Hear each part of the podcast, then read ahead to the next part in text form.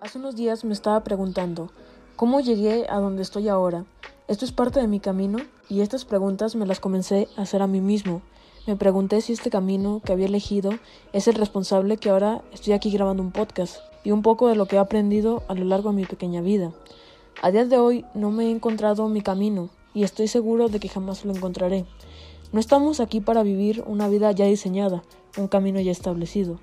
El camino perfecto para ser exitoso no existe. Deja de tenerle miedo a ese sentimiento de no sé qué hacer, no saber qué dirección tomar y no tener un futuro 100% planificado. Esos momentos en los que sientas que estás perdido pueden ser sumamente valiosos. Creo que ninguno de nosotros tiene la capacidad de ver el futuro y no conocemos nuestro destino con exactitud. Simplemente nadie sabía que el 2020 iba a cambiar la vida de todo el mundo que las escuelas de repente se iban a cerrar y sin embargo aquí estamos. Ahora me alegra pensar que no tenemos un camino establecido.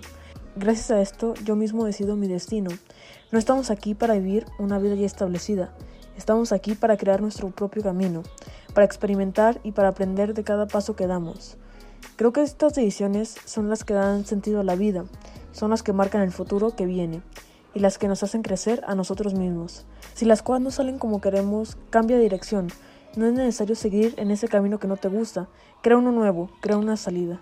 El día que te sientas perdido o que no sepas qué hacer, recuerda que no hay un camino, no hay una ruta o no hay un itinerario que tengas que cumplir. Hay que dejar de perder tiempo buscando el camino perfecto y comenzar a crear tú mismo ese camino.